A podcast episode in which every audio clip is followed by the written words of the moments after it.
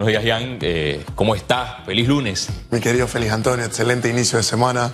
Buenos días para ti, para nuestros queridos y fieles televidentes, radio escuchas, a las personas que nos siguen a través de las plataformas digitales y a nuestro maravilloso equipo de producción que nos permite estar un día y una semana más con análisis, pasión y objetividad. Oiga, me imagino que usted salió del territorio colonense para ir al desfile de la Miss Pollera o, o a la Feria de las Flores eh, y el café en Boquete. No, no, no, me encontraba eh, fuera del país atendiendo unos asuntos de unos clientes.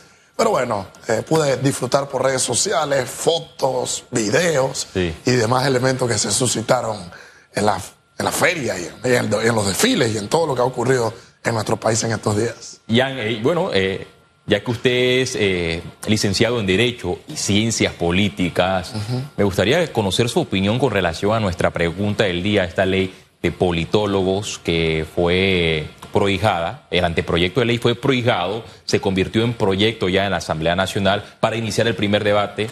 Llama la atención que establece sanciones para aquellos que hablen de política y no tengan una idoneidad, serán sancionados con multas de 2 mil a 5 mil dólares. ¿Qué está pasando en la Asamblea Nacional que eh, aplican prohijamientos a iniciativas como estas? Cuando venía de camino y escuchaba en RPC Radio, la pregunta que tú nos presentabas, casi me desmayo, casi desfallezco en el vehículo, porque hay tres elementos que te puedo presentar a través de los cuales dicha iniciativa es un absurdo total a la concepción de política como tenemos. Y primero te puedo dar una respuesta filosófica y vamos a remontarnos a unos años hacia atrás, cuando un filósofo, el cual no tengo buena relación con él, pero reconozco que es uno de los top tres de la historia, el gran Aristóteles, decía, oye, es que el hombre es un animal político, el hombre es un, un ser social por naturaleza.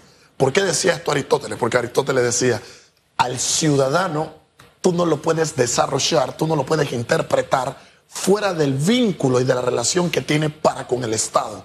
Esto es que desde el momento en el que se es individuo, se es persona, se es ciudadano, se desarrolla un vínculo intrínseco con la idea de un Estado y es por eso que el hombre se vuelve un animal, una criatura política. Ergo, si soy un animal político, ¿a qué me voy a dedicar a hablar? De política. Segundo elemento, a mi criterio esto rompe, raya con lo que profesa nuestra constitución, constitución que para algunos elementos, sin duda alguna, creo yo, debe de interpolarse, esto es, debe renovarse, eh, ataca directamente lo contenido en cuanto a la libertad de expresión, toda vez en que vamos a tener que discriminar a un grupo de personas, vamos a tener que atacar la libertad de expresión, que es una garantía fundamental que hemos tenido lucha de años para tratar de concebir, bueno, porque a una asamblea ahora le viene a dar la gana.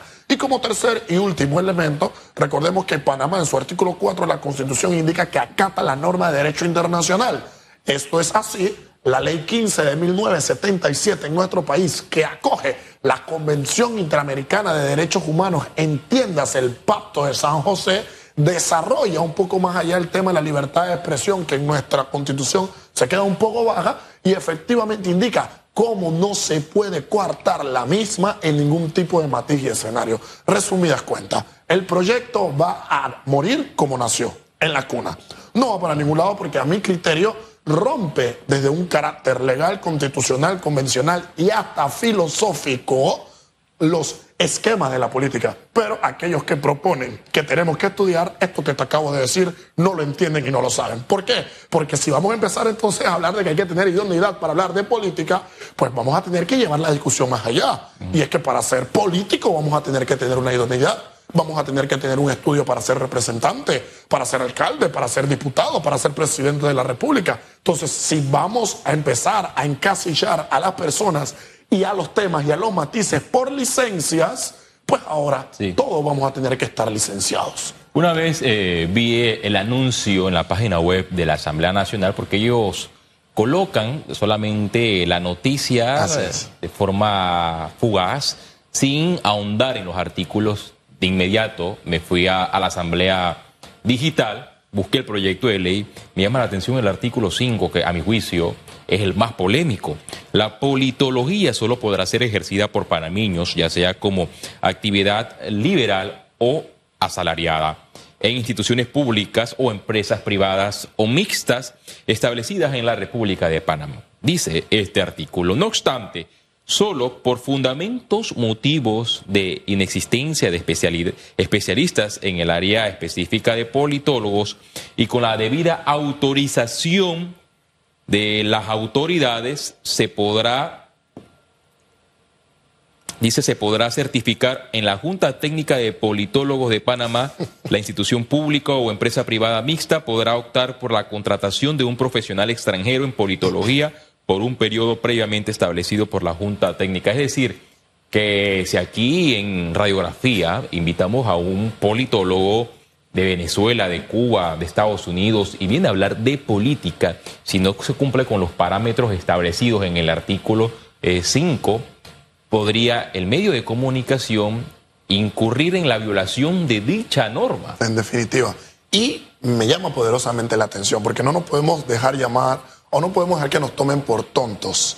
Porque ahora el argumento para impulsar esta pantomima de normativa va a ser la siguiente, mi querida Félix Antonio.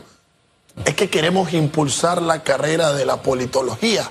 Es que queremos impulsar a nivel nacional que las ciencias políticas dejen de hablarse en los pasillos y que se desarrollen en las universidades. Y queremos tener personas capacitadas para poder desarrollar, sin duda alguna, un debate intrínseco con el mundo de la ciencia política. Este va a ser el debate. Si es, es el fundamento, si es esa la realidad, no tenemos que hacerlo a través de una ley. Vamos al Meduca, vamos a hacer que desde las escuelas, colegios, pues se preparen a las personas para que conozcan de política y una vez seamos mayor de edad y estemos egresados de un colegio, pues ya nosotros efectivamente conozcamos sin duda alguna del argot. No vengan ahora a tratar de limitarnos, máxime cuando se inicia una contienda electoral, máxime cuando va a arrancar sin duda alguna donde todo el mundo pone a los toros para que se suelten, pero claro, no me conviene tener a un Ian Ramos en la televisión como analista diciendo las realidades del acontecer nacional en las ciencias políticas, porque eso va en contra de qué? De mi beneficio y de mi interés. Oiga, y, también hay abogados que están molestos por esta iniciativa porque indican,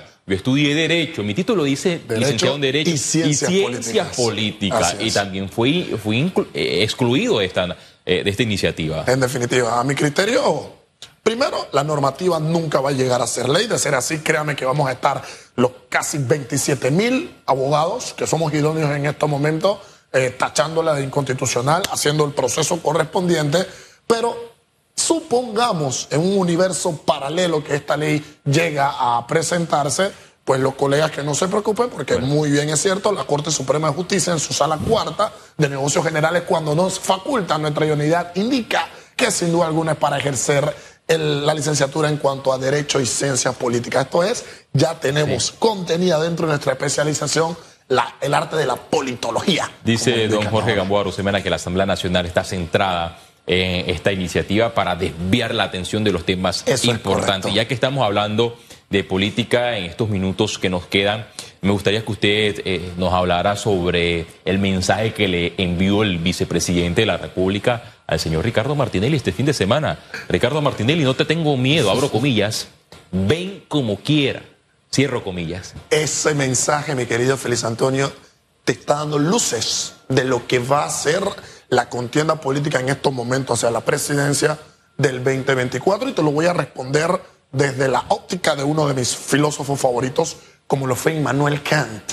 Kant, con su pensamiento kantiano, aquel que decía que debíamos obrar sobre aquella máxima capaz de convertirse en una ley o regla universal, indicaba sin duda alguna que hay una diferencia al momento de hablar, al momento de presentar elementos, y es una cosa, el fenómeno, y otra cosa es el noumeno. El fenómeno es la apariencia, ¿no? Cómo se ve la portada de un libro, cómo se ve la imagen, mientras que el noumeno es el contenido, es la sustancia, es la esencia. ¿Y qué estamos viendo? Que los que se dicen llamar políticos o los cuasi políticos que tenemos hoy en día solamente están pensando en el fenómeno, en la esencia, en hacer ruido, en tratar de remover las redes sociales, en que se comenten, en que se hablen de ellos. Pero nosotros no escuchamos una propuesta política una propuesta para el país, un elemento de carácter de política pública que vaya a constituir efectivamente enrumbar la visión nacional que nosotros tenemos y esta tontería de estar retando sin duda alguna a otro contendor, mientras que hoy, ¿sabes quién debería ser el verdadero rival y a quién no debería tenerle miedo? A la corrupción, a la pobreza, a los temas de la caja del seguro social, a todo lo que nos están invadiendo, a que el ministro de Obra Pública de su gobierno, señor vicepresidente, ha dejado un país, bueno,